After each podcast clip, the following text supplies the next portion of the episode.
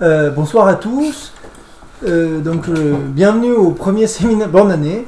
Bienvenue au premier séminaire de l'année du, programme Nuclear Knowledges.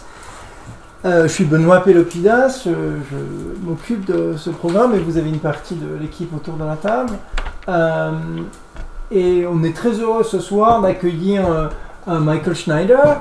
Euh, et ça devient une habitude, une des habitudes présentes. Moi, je n'aime pas les habitudes, mais ça, c'en est une qui me fait bien plaisir. C'est les- Tradition, tradition.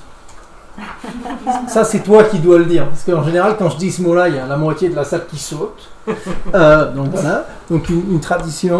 C'est-à-dire que tous les ans, euh, Michael vient nous présenter le, le rapport annuel, le World Nuclear Industry Status Report. Et donc c'est la troisième, euh, la troisième fois que ça se manifeste.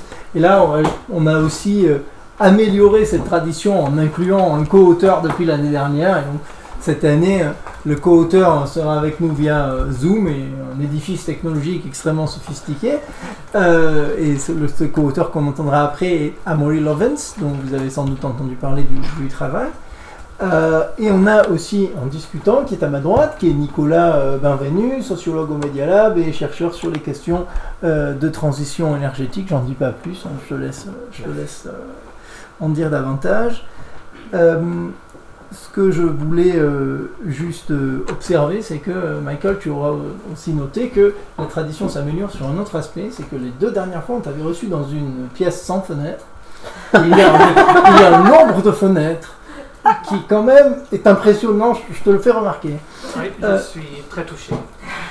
Euh, donc ben, merci à tous euh, d'être là. L'idée c'est que donc Michael va présenter pendant entre 30 et 40 minutes. Ensuite Emery va présenter un chapitre du rapport qui est centré sur climate and, energy and um, uh, nuclear power.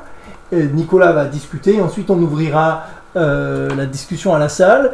Les, questions euh, peuvent être posées aussi bien à Michael qu'à Emery ou aux discutants.